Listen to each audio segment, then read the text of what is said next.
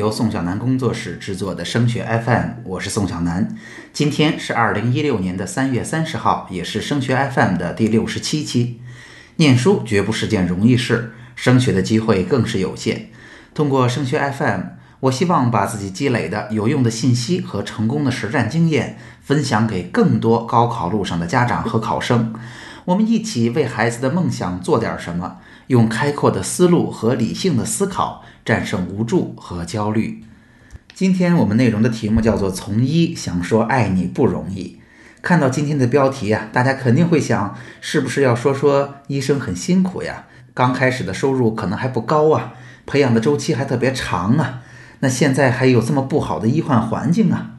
其实啊，今天我不是要说这些，毕竟一名医生他的优势也同样的吸引人，比如这是一个可以稳步前进的职业呀。只要踏踏实实的用心做，你一定会越来越好的，收入也会随着年资的增长而提高，不像很多的职业一样会大起大落。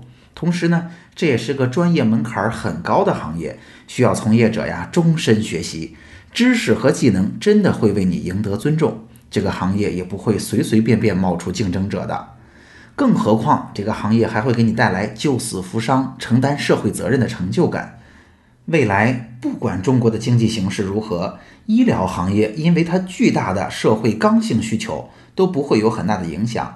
而且呀，就我们的医疗体制而言，未来还会有很大的改革释放红利的空间。所以今天我们是想来说说有关在志愿填报当中报考医学有关的问题。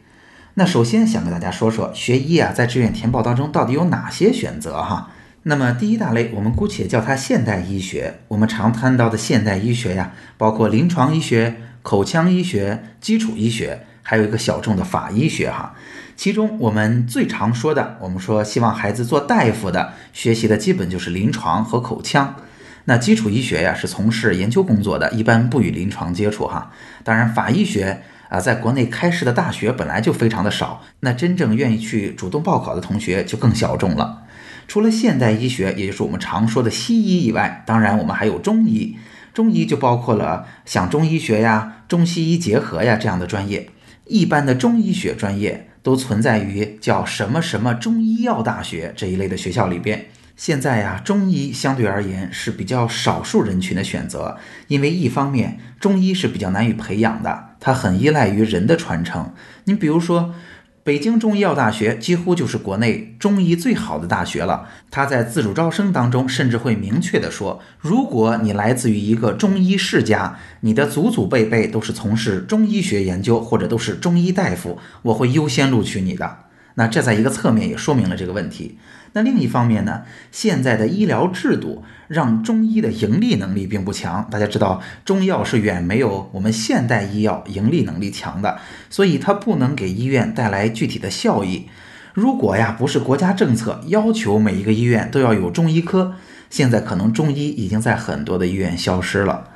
那除了我们所说的西医和中医以外，其实医学还有其他的领域，包括像医学技术的领域。医学技术包括了像影像学，就是我们所说的 X 光啊、超声啊、CT 啊，那都属于影像学。还包括药剂学，也就是毕业之后在医院的药房工作。还包括了康复治疗啊，很多医院都会有康复科啊，他工作的对象包括了一些先天不足的孩子们，去给他们做康复，以及一部分的保健工作。当然还有一个专业叫护理学啊，未来呢，我们可能在这个专业毕业就会成为一名护士。除了医学技术，还有公共卫生这样一个领域。那公共卫生的领域主要包括两个专业，一个叫做公共卫生，一个叫做预防医学。那有家长也有所了解哈，这两个专业毕业之后，你未来就不是医生了，你的工作也不在医院里边，而是在一些疾病的控制、监测啊、预防这样的机构。这两个专业其实就业都比较不容易的，他的工作岗位啊，主要在一些医疗卫生的行政部门。那么我们常说的医学或者未来想做大夫，他到底适合什么样的考生呢？在咨询当中啊，我会发现医学是一个很独特的学科，因为来咨询的家长和考生，要么就是我一定要学医，打死我都不学别的；另一种呢，就是我一定不学医，你千万别逼我去学。想要学医的同学，一般就是两个理由：一个是家里都是大夫，祖祖辈辈都是学医的，所以我也想成为一名医生；另一种呢，有的同学呀，从小见过家人和朋友遭遇病痛的折磨，他很早就立下了这样的志向，一定要治病救人。啊，那么不想学医的，基本上也是相同的理由，就是家里既然没有传承，那现在医疗环境那么差，学医那么累，我又不是特别特别喜欢，所以我就不学医了。了解过了医学都有哪些专业可以报，以及它究竟是不是适合你，我们就要回到今天要说的话题了。为什么说想要报到医学并不容易呢？其实最主要的原因就是医学开设的学校特别特别少。刚才我们在开头的时候说过了哈，医学是一个专业门槛很高很高的行业，它直接关系着人们的生命安全。那不像金融学，很多家长都会知道，现在很多的大学都会开设金融学，因为这个专业非常的热门，也就是报的人很多。只要我开了金融，我就不愁招生啊，很多学校都愿意去尝试开商科，但是。医学就像建筑学一样，它需要很久很久的积累，这绝对不是随随便便说开就能开起来的学科，它的专业难度非常高。所以您会发现，无论在哪个省份开设医学这个专业都是非常困难的。毕竟我是在山东哈，我先为大家列举一下山东省的医学院校。那我们听众里边其他省份的家长可以用相同的思路和方式进行梳理。比如说，在山东能够开设医学的大学是很有限的，一只手就数过来了。在本科里边，就是山东大学的医学院、青岛大学的医学院，也就是过去的青医，然后潍坊医学院、滨州医学院和泰山医学院，就这么几个。大家会发现，开设医学的学校不但少，而且想要学到临床，分数一般都很高。几乎临床这个专业就是这些学校分数最高的几个专业之一。那要高出学校的投档线，也就是我们所说的学校分数线，要高出很多才能够选到。